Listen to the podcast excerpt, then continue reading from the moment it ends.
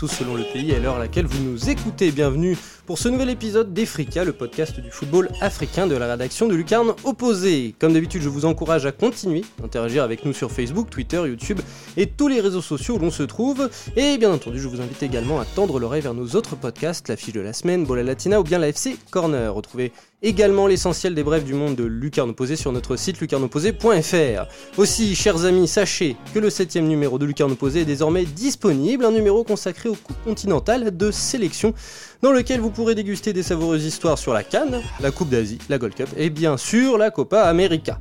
Aujourd'hui, à l'occasion de l'exposition Foot et Monde Arabe à l'Institut du Monde Arabe, je vous le donne en mille, Efrika vous propose un voyage au pays des mille et, mille et un ballons.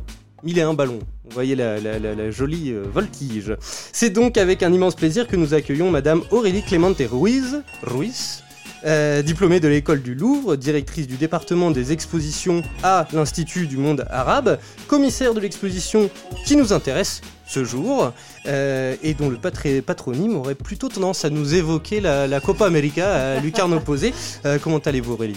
Très bien, merci. Vous avez des origines hispaniques, latino? Mon époux, D'accord.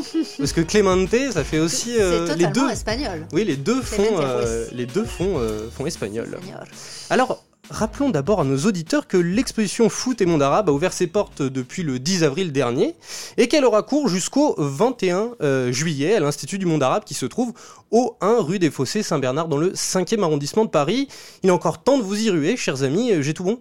Tout à fait, c'est ça. Bon, c'est parfait. Alors, Aurélie, avant de nous attaquer au football, pourriez-vous nous rappeler d'abord ce qu'est l'Institut du monde arabe et aussi de quoi parle-t-on précisément quand on évoque justement le monde arabe?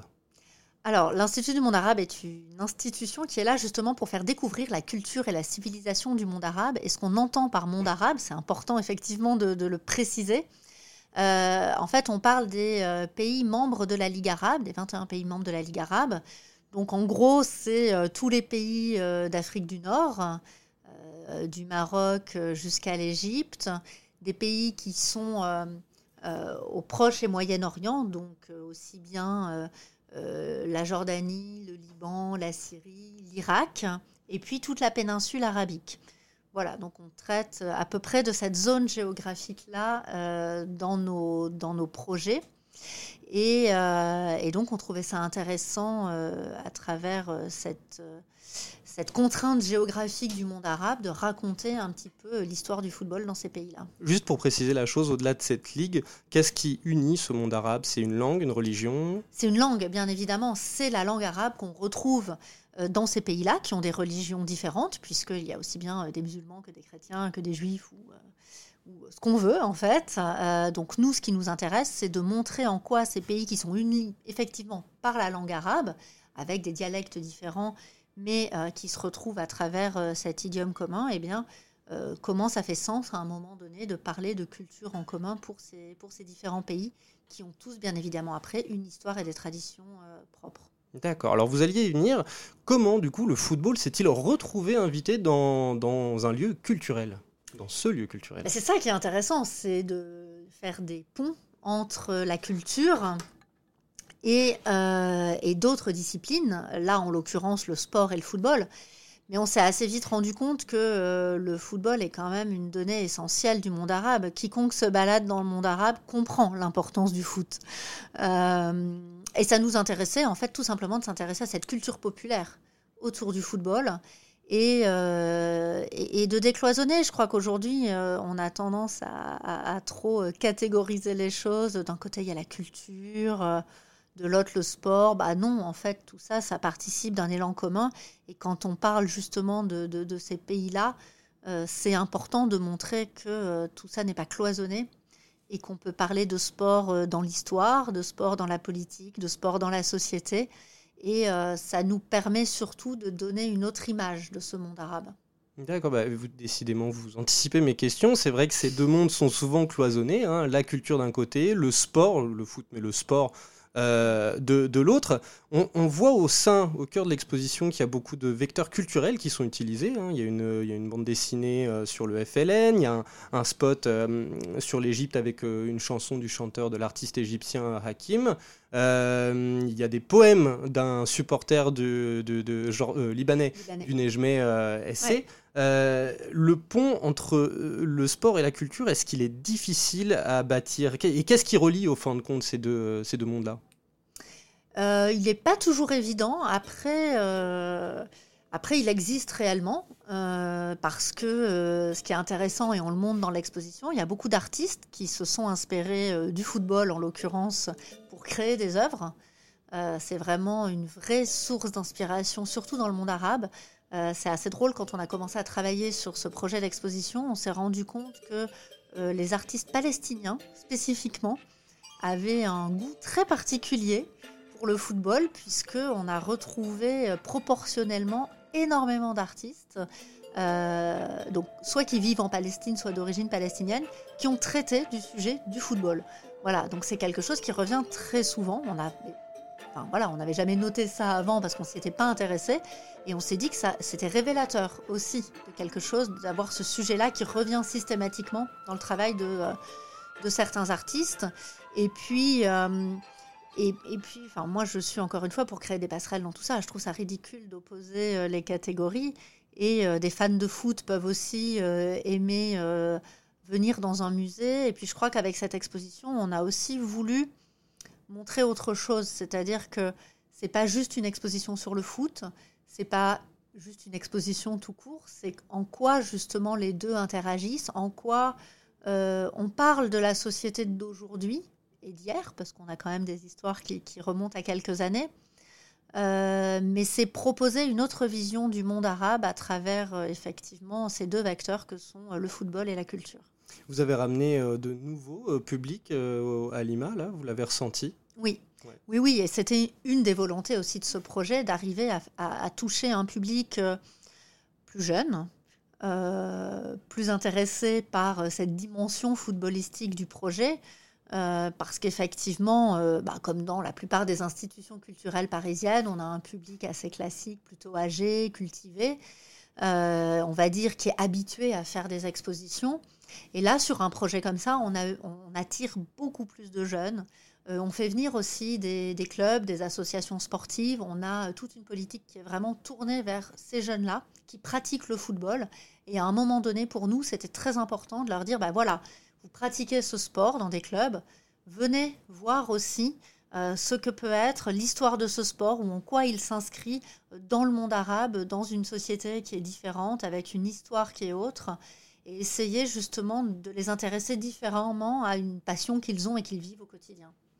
Euh, vous aviez euh, dit dans, lors d'une interview au magazine Le Temps, au journal Le Temps, euh, qu'il était assez difficile de récolter des archives pour ce type d'exposition. est-ce que c'est dû à la région? Est-ce que c'est dû au sujet? Ou est-ce que c'est dû aux deux? C'est un peu les deux en fait. C'est-à-dire que pendant très longtemps, on n'a pas considéré que le football devait euh, enfin mériter en tout cas de conserver des archives. Donc euh, les documents euh, anciens souvent n'existent pas. Donc voilà, effectivement, il y a, il y a cette problématique qu'on n'a pas jugé pertinent de conserver des archives sur des questions du football. Donc on a très très peu de traces anciennes finalement de, des clubs, de, de toute cette histoire du football dans le monde arabe finalement, on est, plus passé par des sources telles que la FFF ou la FIFA qui euh, se sont structurées très tôt et donc ont récolté un certain nombre d'archives. Mais quand on s'est tourné vers les clubs dans le monde arabe ou vers les fédérations, parce qu'on a beaucoup travaillé avec les fédérations des différents pays, ben, on s'est rendu compte qu'ils avaient très peu de choses, ou alors que c'était des choses relativement récentes, ou euh, voilà une ou deux coupes anciennes, un peu symboliques, mais finalement euh, pas, pas énormément. Euh, alors certains collectionneurs, heureusement, certains passionnés en fait, ont, gardé euh, des documents, des archives, mais c'est vrai que c'est euh, assez rare. D'accord. Parlons un petit peu plus du, contenu. Hein, allons sur le contenu de cette exposition. donc l'expo, cette expo, elle, balaie le, monde arabe dans, sa grande diversité, hein, comme on l'a dit tout à l'heure. Elle va vraiment du Maghreb au Proche-Orient, au Moyen-Orient et dans les pays du Golfe. mais on constate au travers de passages euh, sur euh, l'Arbi Ben Barek, l'équipe du FLN de Mekloufi, ou bien bah, l'icône Zinedine Zidane, euh, qu'il vous a semblé important de rappeler les, liens historiques et profonds qui unissent le monde arabe à, la France. c'est assez pertinent, mais enfin, on se trompe, on sent qu'il y a, quelque chose, une certaine approche derrière. Non, non, c'était une volonté très claire de relier cette histoire qui existe dans le monde arabe à l'histoire française. D'ailleurs, l'exposition, ce n'est pas le football dans le monde arabe, mais c'est foot et monde arabe, exprès parce qu'on trouvait ça intéressant à un moment donné de présenter une expo à Paris, en France, et d'expliquer en quoi finalement le développement du football dans le monde arabe, il n'est pas du tout étanche au reste du monde. Alors, nous, effectivement, on s'est plutôt centré sur la France parce que on est en France. Ah Donc euh, voilà, ça nous paraissait plus, euh, plus logique de montrer finalement que euh, ce football arabe, il a toujours eu des liens avec la France. Euh, et inversement. et que euh, c'est pas du tout récent, surtout aujourd'hui quand on entend, euh, on a pu entendre toutes les questions autour de ces joueurs issus de l'immigration, la question de la binationalité. en fait, on se rend compte que c'est des questions très anciennes, que c'est pas du tout nouveau ces questionnements-là. et ça, c'est intéressant de remettre ça dans une perspective historique. quand on a effectivement un joueur comme Larbi Ben Barek d'origine marocaine, qui vient jouer dans des clubs français bah, euh, comme euh, l'Olympique de Marseille, euh, qui joue en équipe de France et qui a toujours une nationalité marocaine en fait. ça questionne aussi aujourd'hui sur bah, voilà, tout ce qu'on peut entendre sur la binationalité, les joueurs, leur origine. Et oui, ça clairement, ça nous intéressait aussi de creuser ces questions-là. Et ce côté, justement, euh, bah, on rappelle le Black Blamber de 98, il y a toute une salle euh, consacrée à ça, vous l'avez dit, Larbin Bembarek, qui a ces deux nationalités, euh, Mekloufi, qui fait le choix dans les années 60, alors que c'est une des vedettes du championnat de France et de l'AS Saint-Etienne, allez les Verts, c'était complètement subjectif. Euh, et, et voilà, qui décide de partir euh, de l'équipe de France et de la France pour porter les couleurs du FLN. C'est même pas encore l'Algérie, hein, donc il y, a quelque chose de la lutte. Est-ce que euh, tout cela, ce n'est pas une preuve que le foot pourrait t'aider à, ce que la France accepte ses racines arabes? Oui, bien sûr, ça fait partie aussi de cette histoire commune qu'on a. Et le succès populaire du football, à mon avis, peut aider. Mais on l'a vu vu en 98. Enfin, c'était quand même juste extraordinaire ce qui s'est passé. Euh, au-delà du slogan Black Blamber, c'est qu'effectivement, euh, le fait de dire clairement, hein, euh, d'afficher que tous ces joueurs de différentes origines, pas que arabes en l'occurrence, font pleinement partie de la société française et représentent la France, parce que c'est ça en fait l'équipe de France. C'est ils sont les porte-voix de la France. c'est un très beau message. Euh, on l'a revu en 2018, euh, alors d'une manière différente, hein, avec euh, cette seconde victoire en Coupe du Monde, où là il n'était plus question du Black Blamber, mais au contraire du tous français, de cette assimilation complète, où on ne fait plus référence aux origines des joueurs, mais uniquement à leur nationalité française et à la République française, qu'on a beaucoup vu et nommé. ce, ce, changement de position en 20 ans, il est aussi très significatif, je trouve. Et ça, euh, enfin, en tout cas, oui, c'est un message que, que, l'exposition veut porter euh, très clairement à travers les histoires qu'on raconte. D'accord. Bon, bah écoutez, euh, l'exposition ne parle pas que du Maghreb. C'était un écueil à, éviter. moi, j'avais un peu peur de ça, en, à savoir est-ce que vous alliez vraiment trop focaliser sur le ah, Maghreb, qui était un écueil français pertinent, mais qu'aurait pu. Alors non, alors étrangement, on s'est pas posé la question comme ça parce que très très vite, quand on a décidé en fait justement de ne pas euh, dans l'exposition faire une histoire linéaire du football euh, dans le monde arabe, on aurait pu faire ça, mais on trouvait ça un peu pas très intéressant en fait. Voilà, hein. on, voulait s'amuser un peu plus clairement dans cette expo, et donc on a choisi 11 histoires, et il était évident pour nous que dans les 11 histoires, il fallait qu'on parte dans l'ensemble du monde arabe. Donc bien évidemment le Maghreb, l'Égypte, hein, qui est quand même euh, la terre historique du football dans le monde arabe, mais aussi euh, le Liban, euh, euh, la péninsule arabique, enfin voilà, arriver à, vraiment ouvrir sur l'ensemble du monde arabe pour montrer sa diversité, encore une fois. Bah justement, encore une fois, vous me faites la transition. Euh, L'Égypte, l'Égypte prend une place euh, particulière au sein de l'exposition. Elle a un chapitre entier qui lui, est consacré, en plus de celui évoquant les, ultras et les événements de la, place Tahrir. il s'agit, selon vous, du pays le plus important quand il est question de, de foot dans le monde arabe? Bah, en tout cas, historiquement, ça l'est, vu que c'est le, c'est un des premiers pays où se structurent vraiment des clubs de football. Il faut rappeler que le football arrive dans le monde arabe par des colons britanniques, puis français à la fin du 19e siècle, qui commencent à se structurer en clubs au début du 20e siècle. D'abord, en fait, des clubs réservés aux colons. Euh, donc ça, c'est quand même important dans cette histoire du football. Après, effectivement, bah, la population euh, locale s'empare aussi de ce sport et commence à créer aussi euh, des clubs. Et c'est l'Égypte en premier, hein, avec le club Al-Ali, qui va, au tout début du XXe siècle, créer ce premier club. L'Égypte va se structurer très vite, va être reconnue par la FIFA aussi. Bah, c'est le premier pays arabe reconnu par la FIFA. Et après, c'est aussi le pays qui accueille euh, voilà, l'organisation de la Cannes, la Coupe d'Afrique des Nations, qui a gagné le plus de, le plus de Cannes. Voilà, c'est. Euh, et le Al-Ali, qui est l'un des clubs les plus euh, titrés au monde. Exactement. Tout, pays. Exactement. Al-Ali est quand même un club extrêmement important à l'échelle mondiale. Donc oui, ça nous paraissait important quand même, même s'il y a d'autres nations arabes importantes dans le football, ça nous paraissait important de, de, marquer la place très particulière de l'Égypte, avec aussi des très grands joueurs. Euh, aujourd'hui, tout le monde connaît Mohamed Salah. Euh, voilà, qui a quand même commencé sa carrière en Égypte. Hein. C'est pas, c'est pas quelqu'un. Euh, il est vraiment parti à l'international, mais il a quand même commencé sur le sol égyptien. Il joue encore en équipe nationale égyptienne. C'est très important. Hein. le gardien Issa Maladari également. Enfin, on, voulait vraiment montrer que l'Égypte a quand même une place à part dans, dans l'histoire du football dans le monde arabe.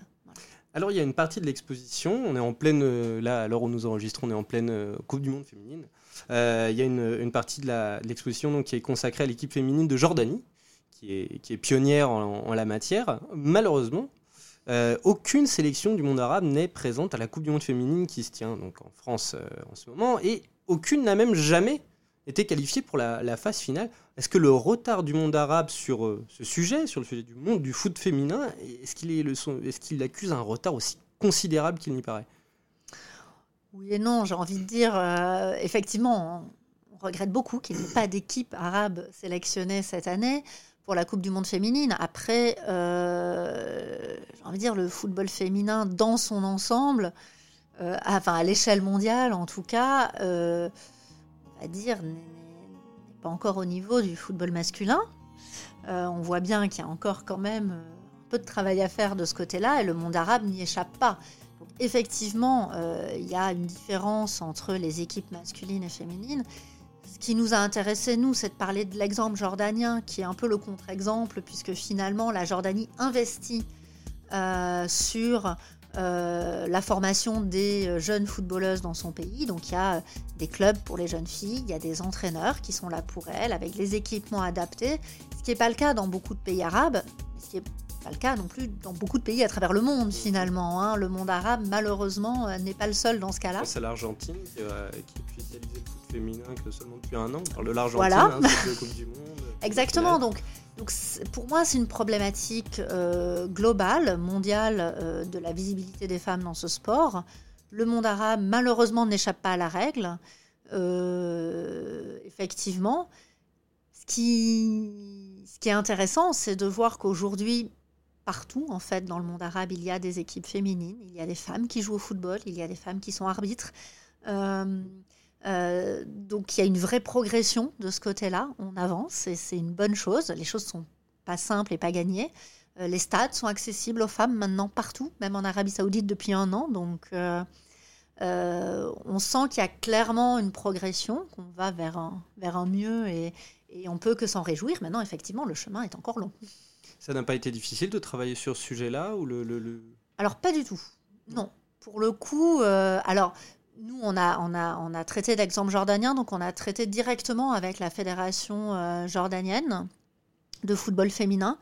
Euh, voilà, qui était d'ailleurs, euh, ils sont venus à l'inauguration de l'exposition. Ils étaient au contraire très contents qu'on puisse mettre en avant leur, leur investissement dans le football féminin. je pense que c'est une initiative vraiment à saluer. Mais ça n'a pour le coup posé absolument aucun problème de mise en œuvre. et, encore une fois, tout de suite, quand on a choisi les 11 histoires qu'on raconte dans l'exposition, il était évident que l'une de ces histoires devait être consacrée aux femmes. Évidemment. Et en parlant de choix, euh, au travers de l'histoire du club euh, libanais euh, Nejme et surtout du chapitre consacré à la sélection palestinienne, l'exposition affiche en toute objectivité, hein, je, le précise, elle affiche les, tensions qui opposent le monde arabe à Israël. en parlant de choix, c'est pas un choix difficile à faire. Est-ce que vous avez eu des problèmes en, choisissant ces thèmes-là? Alors non, encore une fois, pas de problème à choisir ces choses-là. Encore une fois, nous, on n'est pas là pour rentrer dans la polémique, mais on raconte des faits. Aujourd'hui, euh, tout le monde s'accorde à dire que pour les Palestiniens, c'est compliqué de jouer au football. Parce que euh, souvent, les équipes euh, eh bien, ne peuvent pas quitter les territoires palestiniens simplement pour aller affronter d'autres équipes ailleurs. pour aller ben, d'un territoire palestinien à un autre, c'est compliqué. pour sortir à l'international, c'est aussi très compliqué. Donc ces, ces problématiques-là, elles sont connues, euh, alors que euh, la FIFA pourtant euh, reconnaît hein, l'équipe nationale palestinienne. Eh bien, il y a des vraies difficultés pour simplement avoir des laissés-passer, pouvoir aller jouer ailleurs. Et ça, c'est quelque chose qui est reconnu par tout le monde. Donc on n'est pas en train de créer une polémique sur le sujet, c'est un fait avéré, connu de tous. Et nous, ça nous paraissait important aussi de parler de cette réalité du monde arabe, où parfois c'est effectivement juste compliqué de jouer. Voilà. D'accord, vous avez reçu, enfin tout s'est bien passé, vous n'avez pas reçu de signe hostile, mécontentement Non. Bon, bah, c'est parfait.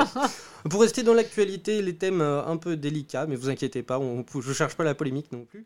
Euh, est-ce que vous avez envisagé au cours de l'avancement des événements en Algérie euh, et des multiples articles relatant du rôle des ultras sur le, mouvement, hein, d'y consacrer une place dans l'arc de l'exposition sur les ultras justement Est-ce que vous avez envisagé, en, cours d'expression de l'intégrer? C'est toujours compliqué parce qu'une exposition celle-ci, c'est, euh, on a commencé à travailler plus d'un an et demi avant, euh, quasiment deux ans. Donc effectivement, on n'est pas sur la même temporalité que l'actualité.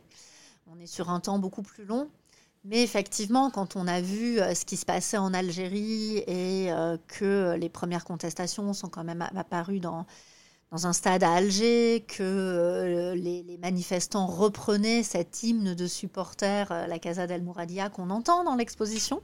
Je précise parce que voilà, on a voulu effectivement faire entendre ce chant justement euh, lié à ces, à ces, manifestations en Algérie. Après, la difficulté qu'on a en exposition, c'est qu'il faut donner à voir. Et là, on avait peu de matière ou qu'une matière journalistique un peu à chaud et euh, qu'on n'avait pas suffisamment de recul aussi pour vraiment euh, intégrer ça. Donc on, a juste décidé bah, d'intégrer ce champ de supporters et puis sur un, des textes de l'exposition de juste le mentionner en disant effectivement que euh, suite aux différents printemps arabes, parce que ça a commencé en Tunisie mais ça a été le cas aussi en Égypte, eh bien l'Algérie à son tour finalement, on voyait que le football et les supporters de football jouaient un rôle très actif dans, euh, dans ces revendications euh, de la population. Donc, voilà, mais c'est vrai que le, médium exposition, j'ai envie de dire, est, toujours un peu compliqué pour réagir à chaud sur de l'actualité. D'accord, bah justement, en parlant de médium euh, et de montrer à voir, question photo, champ, choix, comment s'est fait le choix des, références en ce qui concerne quelque chose qui est très visible pour le coup au niveau des ultras, c'est les événements de, de, de, la, de Port Saïd. Ouais. Euh, en fait, c'est la rencontre avec le, photographe euh, Lucas Sola, qui, euh, qui a fait toute une série de photos, tout un reportage, qui est allé plusieurs fois en fait. Alors c'est un photographe qui, est un peu spécialisé sur le football et sur les ultras, puisqu'il a suivi plusieurs groupes ultras dans le monde arabe, donc en Égypte, mais pas uniquement. Et effectivement, quand on l'a rencontré, qu'on a vu qu'il avait fait tout ce travail autour, autour des événements de Port Saïd, on trouvait ça intéressant en fait de raconter cette histoire absolument tragique euh, que finalement j'ai l'impression peu de gens connaissent en fait. Euh, voilà le, massacre quand même de plus d'une centaine de, euh, supporters à l'issue d'un match à Port Saïd contre une équipe du Caire.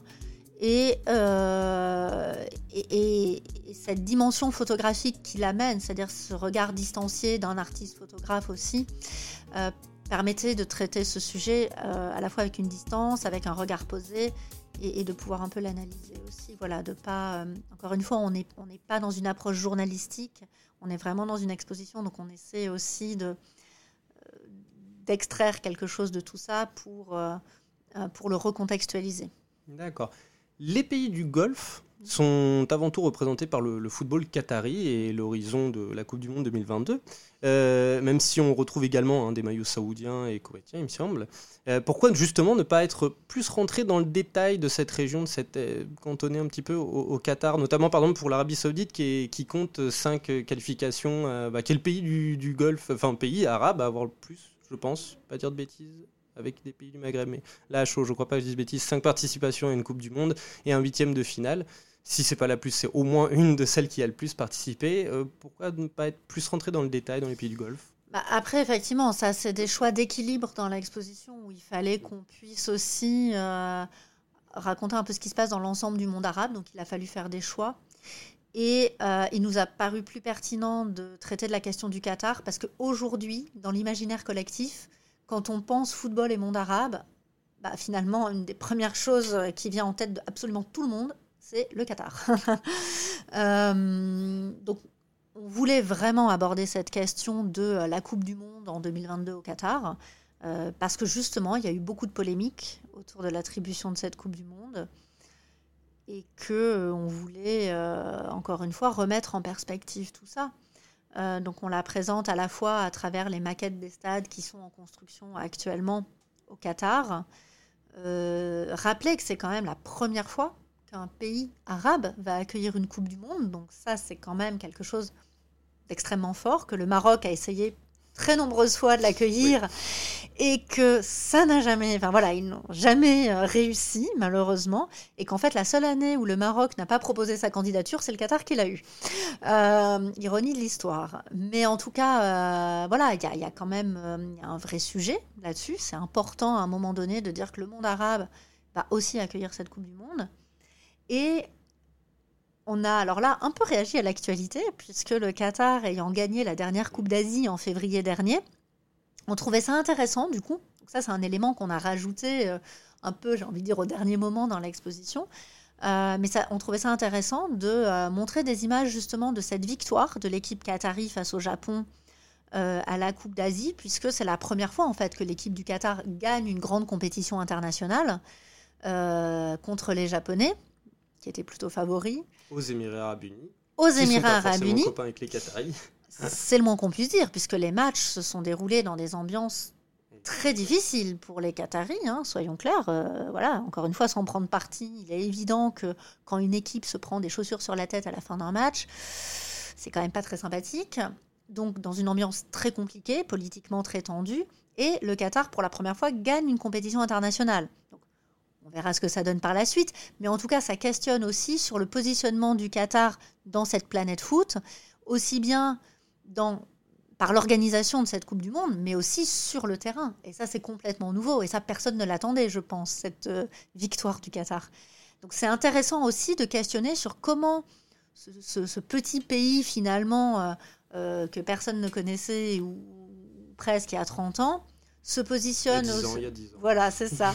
Se positionne aussi euh, sur ce euh, marché mondial du football euh, à la fois en rachetant des clubs hein, comme le PSG à la fois en organisant la Coupe du Monde et en commençant à gagner des compétitions internationales parce qu'ils ont investi dans des clubs, dans... voilà exactement, dans les formations, les entraîneurs. Donc voilà, tout ça, c'est effectivement un investissement sur du long terme qui aujourd'hui commence à porter ses fruits. Donc c'est intéressant encore une fois de remettre tout ça en perspective euh, pour comprendre de façon plus globale l'intérêt d'un pays comme le Qatar à investir dans le football. Il n'y a pas eu de jaloux, euh, le fait de parler que du Qatar pour les pays du Golfe, justement, comme on sait que c'est un peu compliqué, c'est un peu conflictuel. Non, en tout cas, non, parce qu'on a essayé dans d'autres parties d'équilibrer. Vous le disiez, voilà, on a aussi un maillot de l'Arabie Saoudite, un très beau maillot des années 70 de l'Arabie Saoudite qui est absolument magnifique. Celui des dernières Coupe du Monde, il y a les quatre euh, nations arabes. voilà, exactement. On a des pièces plus récentes d'Arabie Saoudite de la dernière Coupe du Monde. Donc, on a essayé on ne pouvait pas avoir une partie par pays parce que ça faisait pas sens, c'était pas ça l'idée de l'exposition. Euh, on n'a pas vocation à être exhaustif, et puis chaque pays a une histoire très différente avec le football. Mais en tout cas, on a essayé parfois par des, des clins d'œil ou des objets à faire que tout le monde soit plus ou moins représenté malgré tout. Voilà.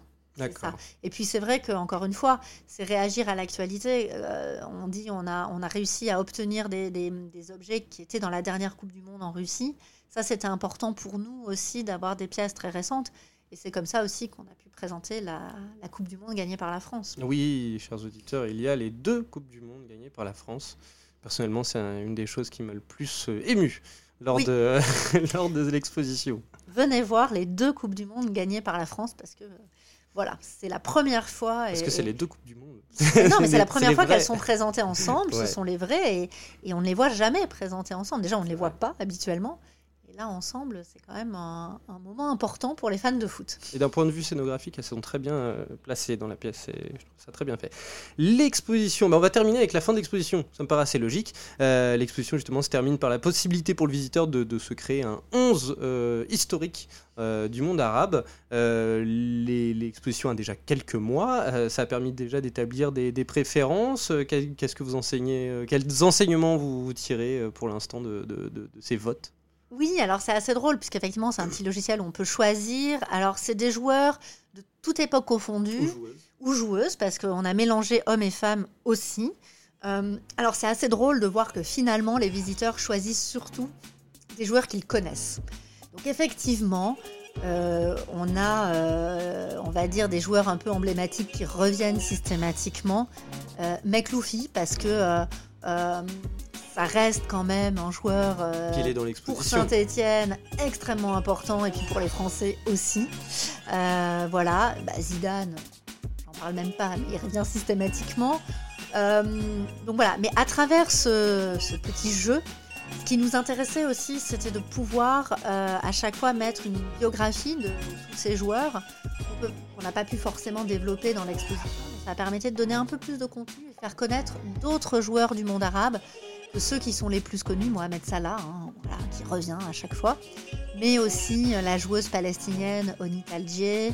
Euh, enfin, voilà, arri arriver à Rabat Majer, euh, qui est connu pour son geste, mais euh, souvent on a oublié le joueur, on connaît plus que le nom du geste technique qu'il a fait. Donc voilà, arriver comme ça à redonner, euh, en tout cas à, raconter l'histoire de euh, ces joueurs qui ont quand même marqué le football, généralement pas que dans le monde arabe, mais à l'international, à travers euh, cette application. D'accord, et eh bien merci beaucoup Madame Ruiz.